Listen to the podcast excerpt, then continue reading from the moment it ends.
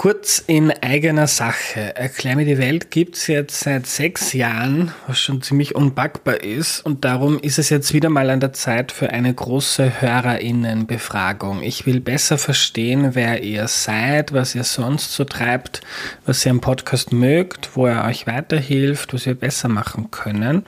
Also wenn ihr immer wieder Erklär mir die Welt hört, dann nehmt euch bitte fünf oder vielleicht auch zehn Minuten Zeit auf erklärmir.at slash Umfrage, um einen eurer Lieblingspodcasts in der Zukunft noch besser zu machen.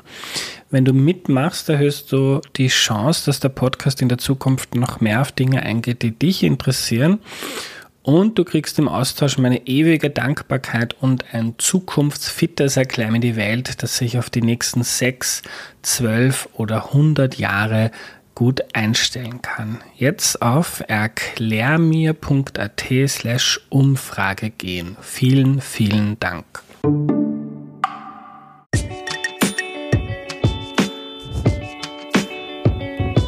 Hallo, ich bin Andreas und das ist Erklär mir die Welt, der Podcast, mit dem du die Welt jede Woche ein bisschen besser verstehen sollst. Das ist heute eine spezielle Folge, denn sie ist der Beginn einer Serie, der ersten Serie in diesem Podcast. Und diese dreht sich um den Islam. Aus Erklär mir die Welt wird in den nächsten Wochen also Erklär mir den Islam. Heute geht es um die Basics und bei denen hilft uns Carla Amina Barajati. Hallo. Hallo. Ah, bevor wir loslegen, Carla, stell dich doch bitte kurz vor. Ja, Carla Amina Barajati, meine zwei Vornamen erzählen schon etwas sehr Wichtiges von mir, nämlich dass ich ursprünglich aus Deutschland stamme, aus einer christlichen Familie, evangelisch-katholisch und erst später zum Islam gekommen bin. Ich lebe seit 87 in Wien, bin damals anlässlich des Studiums hergekommen und inzwischen auch österreichische Staatsbürgerin, sehr gerne hier, habe 89 zum Islam gefunden und beruflich bin ich Religionslehrerin, aber auch Fachinspektorin für islamische Religion, ehrenamtlich in der islamischen Glaubensgemeinschaft, lange aktiv für die Medienarbeit und heute Frauenbeauftragte. Fein. Äh, dazu kommen wir gleich noch. Ich habe mich entschlossen, diese Serie zu starten, weil in Österreich um die 700.000 Muslime leben und viele Menschen überhaupt nichts über ihre Religion wissen, obwohl wir in den Medien eigentlich ständig über sie reden. Gleichzeitig soll die Serie aber auch unseren muslimischen Hörerinnen dabei helfen, äh, über ihre Religion nachzudenken und vielleicht Neues dazu zu lernen. Geplant sind jetzt vorerst einmal fünf Teile. Nächste Woche hört ihr zum Beispiel eine Folge über die Geschichte des Islams und was die Wissenschaft äh, über den Propheten Mohammed weiß. Danach gibt's Folgen, in denen wir lernen, wie man den Koran unterschiedlich auslegen kann, welche Feiertage und Traditionen es gibt und wie die Situation in Österreich ausschaut. Jetzt fangen wir einmal aber ganz von vorne an. Wir beschäftigen uns mit den Basics. Carla, wir tun jetzt so, als würden wir zum ersten Mal hören, dass es den Islam überhaupt gibt. Wir fangen also völlig bei Null an. Erklär uns mal, äh, was der Islam überhaupt ist. Hm. Wenn jemand im christlich-jüdischen Kulturkreis aufgewachsen ist, muss er sie eigentlich gar nicht bei Null anfangen. Mhm. Denn im Selbstverständnis des Islams ist ganz wesentlich, dass man sich versteht in einer Traditionslinie mit Judentum und Christentum. Mhm. Äh, was heißt das? Das heißt, die Glaubensgrundlagen sind die ähnlichen oder was meinst du? Ähm, ja, Prophet Mohammed derjenige, der für Muslime der letzte Prophet ist, wird betrachtet in einer Linie mit vielen anderen Propheten. Der erste ist Adam, schon mal ein bekannter Name, auch für einen Adam Juden. von Adam und Eva. Adam von Adam mhm. und Eva. Und dann gibt es eine ganze Reihe von Propheten, die sich vielleicht erst einmal sehr fremd anhören, das erzähle ich auch dazu, weil man ja auch Menschen trifft, die solche Namen tragen, wie zum mhm. Beispiel Jakob. Mhm. Dann ist es schon ganz schön, wenn man weiß, eigentlich steckt da ein Jakob dahinter oder ein Yusuf, ein Josef. Und die Geschichten, die im Koran über diese Personen erzählt werden, haben im Kern doch sehr viel Gemeinsames mit Judentum, Christentum. Und heute gerade ist ein Tag, wo wir das aufnehmen, wo man auch besonders spürt, dass man ja von den abrahamitischen Religionen spricht. Das ist der Tag unmittelbar vor der Hajj oder ein Höhepunkt der Hajj heute, der Tag von Arafat. Und die ganzen Riten der Hajj haben vor allem mit dem Prophet Ibrahim, Abraham zu tun. Mhm. Jetzt haben wir gleich einiges reingemischt. Jetzt, über die Hajj wollte ich später sprechen, aber erklär mal kurz, was die Hajj ist. Hajj ist eine von den sogenannten fünf Säulen des Islams.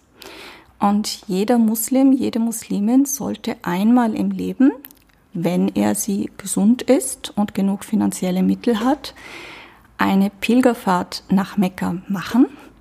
Und dort finden ganz viele Riten statt, nicht nur rund um die Kaaba, dieses berühmte würfelförmige Gebäude, was man umkreist, sondern auch außerhalb der Stadt, etwa am Berg Arafat. Und das Spannende finde ich, wenn man den Hintergrund der Rituale ergründet, dann haben sie eben mit dem Prophet Ibrahim sehr, sehr viel zu tun. Mhm. Äh, erzähl uns mal was über den Propheten Ibrahim. Darüber wissen ja die meisten nichts. Mhm. Abraham ist jemand, der in seiner Gottessuche drauf gekommen ist, dass es nur einen Gott geben kann. In einer Zeit, wo andere Menschen, auch seine Familie, sogenannte Götzendiener waren, Steine angebetet haben. Und im Koran gibt es eine Stelle, wo er durch intensive Naturbeobachtung auf den einen Gott kommt.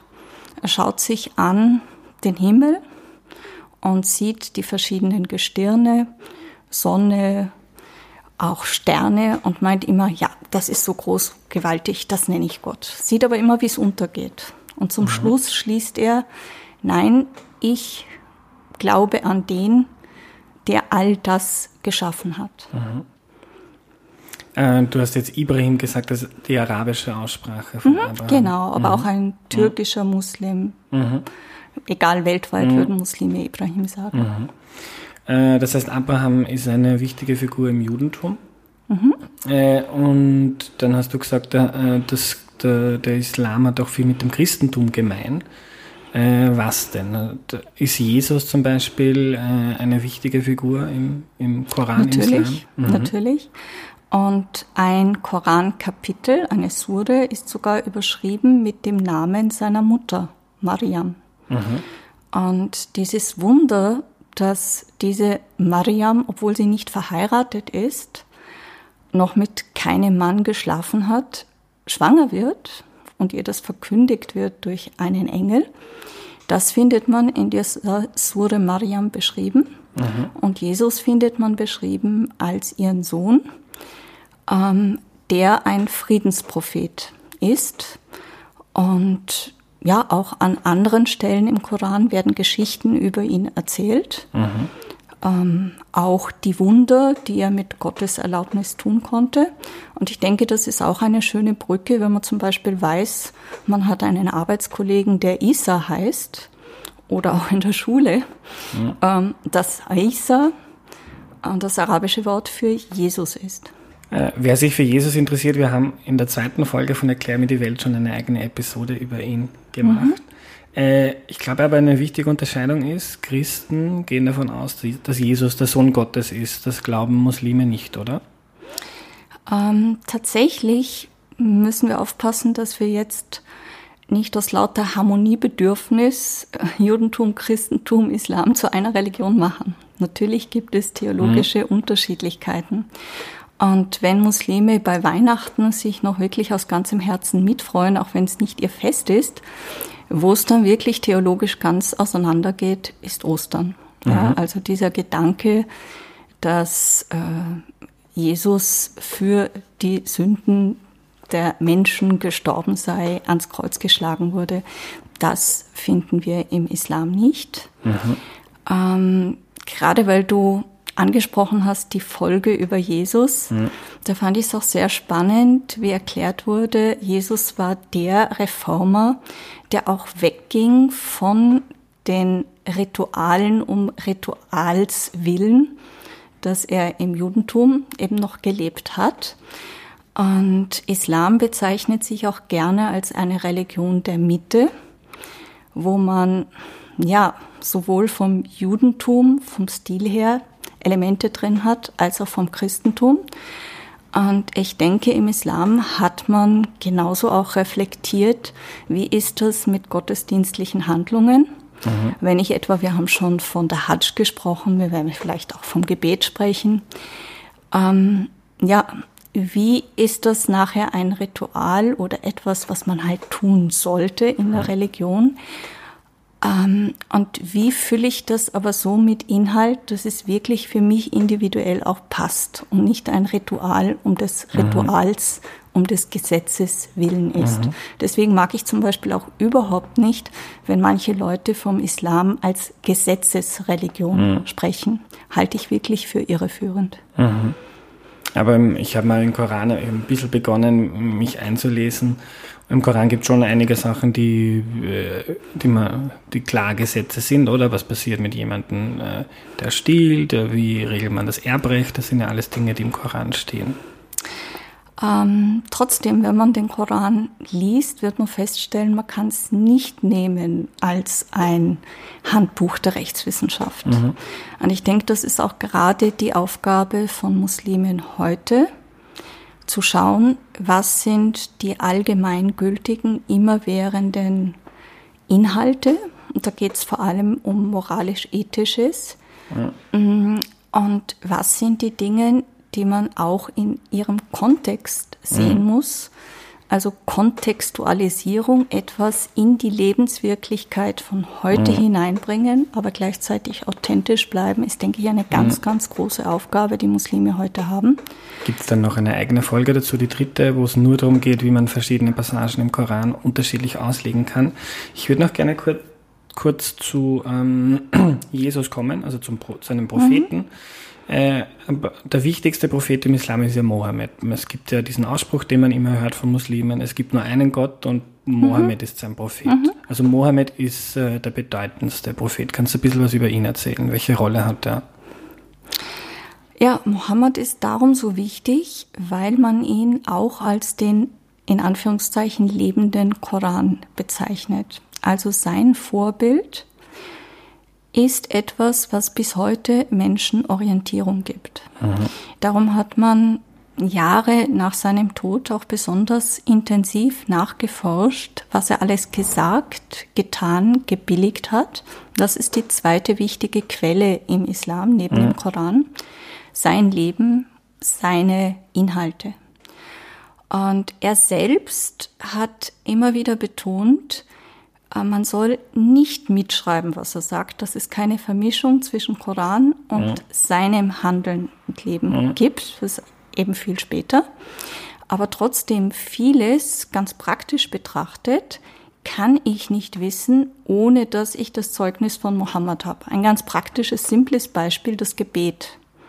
Ist mir selber so gegangen als neue Muslimin dass ich dachte, jetzt will ich aber beten. Mhm. Habe ich ja die Bilder gesehen, da gibt es so Niederwerfungen, wie funktioniert das? Mhm. Habe im Koran hinten vorne immer wieder gelesen, viel gefunden zum Gebet über die Wichtigkeit, die Zeiten, aber das Ritual selbst ist nicht beschrieben. Das mhm. brauche ich in der sogenannten Sunna, also dieser Überlieferung rund um den Propheten Mohammed. Mhm. Und da finde ich auch spannend, wie man jetzt mit diesen Texten umgeht. Stichwort Kontext bringen, mhm. habe ich schon genannt. Mohammed war ganz bestimmt ein Riesenreformer. Vor allem, wenn es um, heute würde man sagen, Menschenrechte geht. Mhm. Also ihm war wichtig, das ist mir als Frau natürlich auch ein besonderes Anliegen, dass Mann und Frau vor Gott absolut gleich sind. Er hat den Frauen eben bestätigt eine eigene Rechtspersönlichkeit. Mhm. Sehr viele Frauenrechte sind natürlich auch im Koran untermauert, aber er hat es auch vorgelebt. Und ich denke, für uns als Muslime ist es heute auch wichtig, dieses Vorleben wieder zu entdecken aber nicht als etwas, was wir jetzt eins zu eins nachmachen müssen. Da kann man nämlich leicht in eine Sackgasse kommen. Er war ein Mensch, der doch in einer ganz anderen Zeit mhm. gelebt hat, sondern den Geist dessen verstehen. Mhm. Und dann kann das auch heißen, dass wir natürlich Schritte weitergehen mhm. müssen.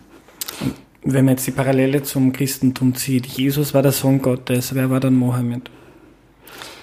Mohammed war ein von Gott dadurch ausgezeichneter Mensch, dass er ihm eben diese göttlichen Botschaften geschickt hat über einen Botenengel, dessen Namen man auch im Christentum kennt, Gabriel, arabisch mhm. Jibril, und der eben durch sein Vorbild auch sehr praktisch ähm, aufzeigt, wie man leben kann. Mhm. Und vielleicht eine andere Charaktereigenschaft, die mir auch sehr, sehr imponiert, der Weg, friedliche Konfliktlösung zu suchen. Das ist etwas, was so im Bild von Mohammed im Westen im Moment wahrscheinlich, wenn ich das so sage, Kopfschütteln auslöst, mhm. weil man ihn scheinbar ganz anders kennt. Das ist doch der, der so viele Kriege geführt hat. Mhm. Aber wenn man wirklich hinschaut, merkt man, dass er immer geschaut hat, dass man auf einem Verhandlungsweg zu einer friedlichen Lösung kommt. Und an einem Moment ist er dabei so weit gegangen, dass er ein scheinbar für sich negatives Verhandlungsergebnis in Kauf genommen hat, weil er in die Zukunft geblickt hat und wusste, nachhaltiger ist es, wenn er jetzt auf seine Ehre, seinen Status mhm. vergisst und übergeordnete Ziele, eben einen friedlichen Weg in den Mittelpunkt stellt. Mhm. Und solche Dinge finde ich sehr wichtig, dass wir sie heute wieder kennen, entdecken, uns weiter erzählen, weil man hier natürlich auch für heute ungeheuer viele Anregungen mhm. bekommt. Mehr über Mohammed und die Geschichte dieses Landes, wie er sich ausgebreitet hat, gibt es dann nächste Woche. Äh, mich würde noch interessieren, äh, wie sich das Gottesbild von Muslimen vielleicht von dem das Christen haben unterscheidet. Äh, ist Allah und der Gott, den äh, Christen in Österreich kennen, ist er dasselbe? Unterscheiden sich die? Sind die anders? Ähm, ich denke mal, erstens, Allah, Gott, kann ich parallel in der Sprache verwenden. Mhm. Ein arabischer Christ spricht auch, betet auch zu Allah sagt sogar genauso Inshallah, so Gott will, mhm. oder Alhamdulillah, Gott sei Dank. Äh, natürlich gibt es theologisch Unterschiede. Mhm. Also im Islam ein Gottesbild, das sehr, sehr klar den Monotheismus in den Vordergrund stellt. Monotheismus heißt, es gibt heißt, nur einen Gott. Es gibt nur einen Gott. Mhm. Und ähm, ja, dann ist natürlich die Frage, welche Wege werden dem Menschen angeboten, zu Gott zu finden. Und da merke ich im Islam sehr schnell, dass ich eigentlich beim Menschenbild im Islam ansetzend auch gut zu einem Gottesverständnis komme. Mhm. Die Mystiker, die Sufis, haben es einmal auf den Punkt gebracht mit durch Selbsterkenntnis zur Gotterkenntnis als ich vorhin die Geschichte von Prophet Ibrahim erzählt habe, mhm. der eben durch Naturbeobachtung, Naturschöpfung Gottes, aber auch in sich reinschauen, einen Weg gefunden hat, ja, hat das schon etwas damit zu tun. Mhm. Aber Muslime glauben genau wie Christen, dass Gott die Welt erschaffen hat. Mhm. Mhm. Sein Schöpfergott, ja. Mhm. Ähm, es gibt viele theologisch spannende Fragen, wo es auch Freude macht, sich auszutauschen mit Juden und Christen als den besonders verwandten Religionen. Etwa, wenn es darum geht, ist das ein Gott, der einmal geschaffen hat und dann nimmt alles seinen mhm. Lauf oder greift er weiterhin ein? Wie ist das etwa mit äh, dem Begriff des Schicksals? Mhm. Und deswegen eben Menschenbild sehr wichtig. Gott hat den Menschen geschaffen, einmal in Würde, ja, das ist eine Schlüsselstelle im Koran, die dann auch fürs Menschenrechtsverständnis sehr wichtig ist. Mhm. Denn Würde des Menschen, die hat jeder, egal ob Mann, Frau, aus welchem Land oder welche Religion. Mhm. Menschenwürde ist jedem zu eigen. Dann auch, dass Gott mitgibt eine prinzipielle Erkenntnisfähigkeit. Also der Mensch ist an sich jemand, der einen inneren Kompass hat, mhm. auf einem guten, ethisch richtigen Weg zu sein. Darum auch im Islam immer sehr wichtig, sich selber zu hinterfragen, die eigene Absicht zu prüfen. Und zum Menschenbild gehört auch, mm, dass man eben erkenntnisfähig ist und einen eigenen Willen hat. Also ich mhm. kann mich nicht darauf rausreden, ich bin ja nur Werkzeug Gottes. Mhm. Gott hat ja gewollt. Nein, ich muss mich für meine Entscheidungen verantworten. Mhm.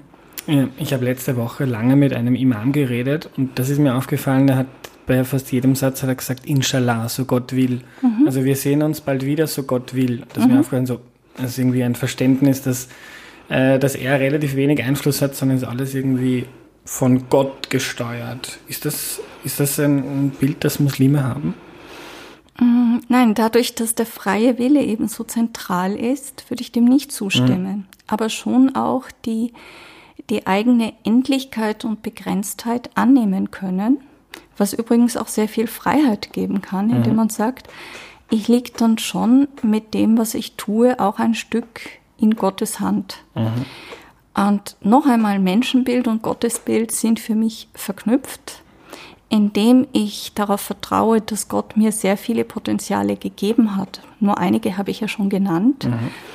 Kann ich, indem ich mir vertraue, auch als ein Geschöpf Gottes, zu einem Gottvertrauen kommen, dass ich mir sage, was mir auch im Leben passiert, vielleicht habe ich eine Perspektive, dass ich das jetzt als etwas Schreckliches sehe. Mhm. Aber vielleicht steckt ja etwas drin, das eigentlich gut ist. Mhm. Und das ist mir einige Male schon so wirklich gegangen, dass ich dann ein halbes Jahr später draufgekommen bin. Moment, das hat momentan als Katastrophe ausgeschaut, war ich überhaupt nicht einverstanden, wie mein mhm. Leben da weitergegangen ist.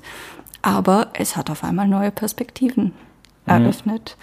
Das ist natürlich eine Sache, da muss man selbst sehr, sehr vorsichtig sein, dass das nicht rüberkommt, gerade für jemand, der in einer Krise steckt, sehr arrogant und naja, sei noch dankbar für die Krise, mhm. die du hast. Ja.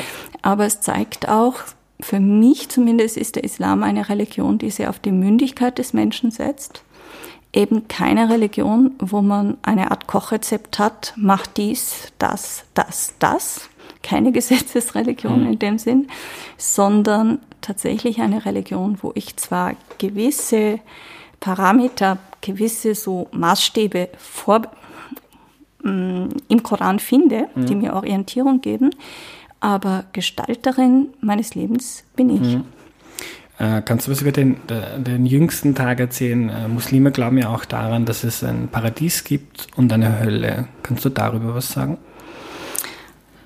Ähm, ja, wobei das ein Thema ist, über das es gar nicht so einfach ist zu reden. Mhm.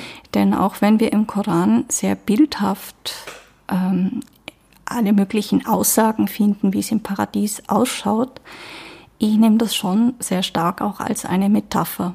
Mhm. Denn im Grunde genommen ist es etwas Unvorstellbares. Mhm. Am meisten kann ich noch damit anfangen, ähm, mir vorzustellen und auch dessen gewiss zu sein, irgendwann einmal muss ich mich eben verantworten für das, was ich hier im Leben gemacht habe. Mhm. Und Gott selbst kann noch besser in mich reinschauen als ich selbst. Beziehungsweise bei diesem jüngsten Gericht werden auch die Gliedmaßen des Menschen Zeugnis ablegen von mhm. dem, was man gemacht hat. Die Zunge, die Hände, die Füße. Ja, sogar die Erde wird Zeugnis geben nach muslimischem Verständnis, was passiert ist, was ich ganz spannend mhm. finde. Jeder Flecken Erde hat ja historisch so viel gesehen. Das sind einzelne Geschichtsbücher, die mhm. dann da sind. Oder auch die Tiere werden nochmal Anklage erheben gegen die Menschen. Also es findet wirklich ein umfassendes flapsig gesagt, reine Tischmachen statt. Mhm. Es geht um Gerechtigkeit und natürlich nach muslimischem Verständnis ähnlich wie christlich-jüdisch. Äh, derjenige, der mit sich im Reinen sein kann, eine gute Balance hat, wo die mhm. Waage zu seinen Gunsten äh, ausfällt, hat ein Leben im Paradies. Mhm. Äh, aber ist es deines Verständnisses nach, warten Muslime darauf, dass irgendwann der Tag kommt, wo das passiert? Oder passiert das mit jedem individuell, wenn ich sterbe? Ähm, wenn man stirbt, hat man im Grab nach muslimischem Verständnis schon so eine Art Vorgeschmack auf die allerletzte Abrechnung. Also mhm. jemand, der ein gutes Leben geführt hat, wird auch im Grab merken, das ist kein enges, beengendes Grab. Mhm. Ähm, letzte, allerletzte Abrechnung nach muslimischem Glauben eben am jüngsten Gericht, der jüngste Tag.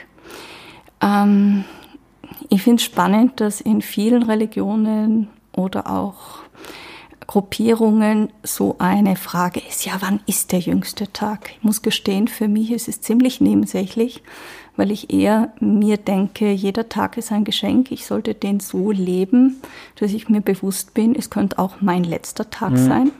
Ich sollte also möglichst nichts offen lassen, wo ich mir nachher sage, ah, das hätte ich aber gerne noch ins Reine gebracht.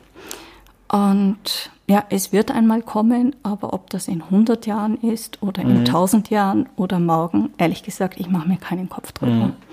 Äh, wie sehen Musliminnen Ungläubige? Also ich war zum Beispiel, ich habe privat einen Imam getroffen und lange mit ihm geredet und der hat der hat dann mein Interesse an der Religion gleich so gedeutet, dass ich vielleicht zum Islam konvertieren mhm. möchte und hat mir dann so zwischen den Zeilen mitgeteilt, überlegt das besser, denn äh, selbst ein Muslim, der ein schlechtes Leben führt, wird irgendwann, so ist seine Interpretation des Koran, wird irgendwann zu Gott kommen.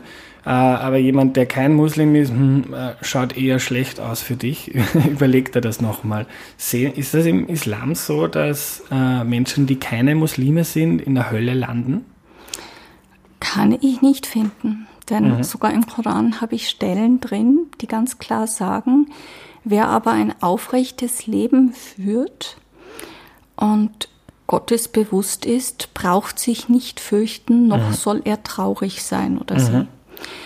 Und das ist für mich ein Zeichen, neben der wichtigen Aussage im Koran mehrfach, dass Gott ja zugelassen hat, dass wir verschiedene Religionen haben. Mhm. Und er hat auch zugelassen, dass jede Gruppe ihre Religion, ihren Lebensweg als besonders schön und richtig sieht. Und in der fünften Sure ist da eine Stelle, das ist für mich überhaupt ein Schlüsselmoment, wo es dann weiter heißt, ja, diese verschiedenen Lebenswege akzeptiert sie auch untereinander. Ja. Ihr werdet später vor Gott gebracht und er wird euch darüber unterrichten, worüber ihr jetzt streitet. Also die letzte Wahrheit ist für mich immer bei Gott da bin ich auch sehr mit Lessing, der mal so dieses Bild gebracht hat, könnte ich wählen, in der einen Hand gibt mir Gott die Wahrheit und in der anderen die Suche nach der Wahrheit. Ich würde die Suche nach der Wahrheit mhm. nehmen, denn die Wahrheit selbst ist für Gott alleine. Halte ich für etwas sehr, sehr Wichtiges. Und übrigens, das ist eine Stelle, darum spreche ich auch von Lessing, die hat ihn inspiriert zur Ringparabel. Mhm. Äh, was ich vorher versprochen habe, ist noch darauf zurückzukommen, warum du persönlich denn zum Islam konvertiert bist. Wenn ich mich jetzt richtig erinnere, hast du gesagt, du warst vorher evangelisch. Mhm. Äh, warum hast du dir gedacht, Islam ist besser? Ja, rückblickend war ich wohl schon als Kind ein Stück fasziniert von dieser Religion. Mhm. In der Pubertät habe ich mir mal die Frage gestellt, als wir in der Schule sehr fair über Islam unterrichtet wurden, ja, Moment, könnte das sein, dass dieser Mensch Mohammed wirklich Prophet ist? Mhm. Der letzte? Müsste das dann nicht Konsequenzen für mich haben? Gerade mhm. wenn das so in einer Reihe ist, Judentum, Christentum, Islam, mhm. dann war ich viel zu bequem, dem weiter nachzugehen. Aber als junge Frau ist die Frage wieder aufgetaucht damals, als sehr viel über Salman Rushdie und die satanischen Verse geredet hat. Mhm. Ich habe mich natürlich total solidarisiert mit Rushdie, als ich eine, die Literatur und Kunst liebt und Freiheit der Kunst und der Rede ist mir bis heute mhm. sehr, sehr wichtig, ist nicht zur Diskussion. Kurze Erklärung vielleicht für die, die das nicht kennen, das war glaube ich in den 80ern. Genau, das war Ende der 80er Jahre. Ein Buch geschrieben, wo er Stellen aus dem Koran zitiert hat, wo es um, also eine Geschichte erzählt über den Satan, das Satansbild des Koran, oder? Und dann hat es große Aufregung gegeben in islamischen Richtig, Ländern. richtig. Und mhm. ich bin dann in eine Buchhandlung und wollte mir eigentlich die satanischen Verse kaufen, mhm. bin aber rausgekommen mit einer Koranausgabe, einer Übersetzung. Heute weiß ich, grottenschlecht. Trotzdem, ich habe das in einem Rutsch, was mir seither nie mehr gelungen ist, gestehe ich, mhm. gelesen in einer Woche und war so fasziniert, einmal von der Textsorte selbst. Mhm. Dadurch, dass ich Literatur liebe, war mir irgendwie klar, das ist was ganz, ganz Eigentümliches. Mhm. Habe ich sonst nie erlebt. Und so gewisse Glaubensinhalte, die ich ja eh in mir getragen habe, habe ich bestätigt gesehen, aber in manchem für mich ein Schritt weiter irgendwie. Also diese alte Frage als Pubertierende war auf einmal wieder da und ich konnte für mich doch annehmen, ja, das ist etwas, was ich eigentlich leben möchte. Mhm. Ich habe mich dann getestet, es kam Ramadan. Ich habe einen Monat gefastet, mhm. weil ich wissen wollte, ist das jetzt nur eine Schwärmerei, eine momentane Laune oder mhm. steckt da mehr dahinter? Ja, und das war mein Weg hinein in den Islam, wobei, wenn man mir jetzt anhört, dass das eher ein Schritt weitergehen ist als ein Bruch. Mhm. Genauso habe ich es erlebt und stehe ich auch heute dazu. Ich habe nach wie vor sehr, sehr viel Achtung vor dem Christentum, vor dem Judentum. Und ich kenne mich heute, glaube ich, mit diesen beiden Religionen auch besser aus als mhm. damals durch den interreligiösen Dialog. Mhm. Du hast gesagt, grottenschlecht. Die deutsche Übersetzung war grottenschlecht, oder was meinst du? Mhm. mhm. Ich habe ganz viele Fragen von Hörerinnen und Hörern bekommen, habe einige schon gestellt. Jetzt zum Abschluss möchte ich noch eine stellen, die ein paar Mal gekommen ist. Äh, das ist von der Uschi auf Facebook, die hat gesagt, sie ist eine Hundebesitzerin und sie wird gerne wissen, warum Hunde äh, unrein sind für Muslime, warum Muslime ein komisches Verhältnis zu Hunde haben. Hm.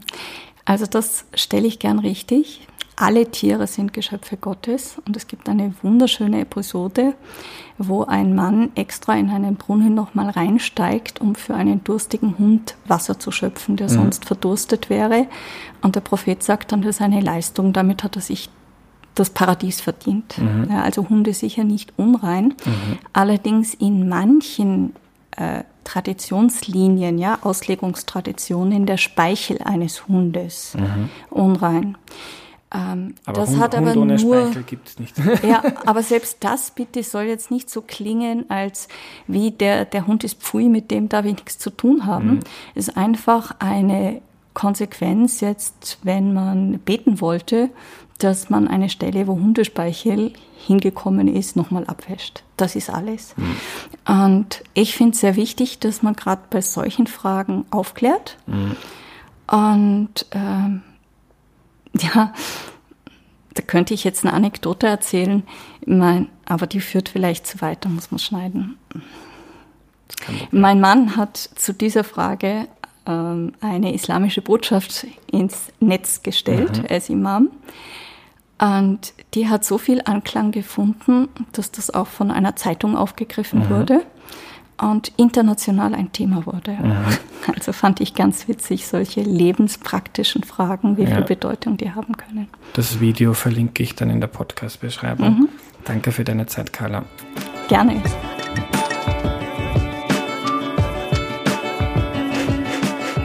Wir lernen also, Christentum, Judentum und Islam haben einiges gemeinsam.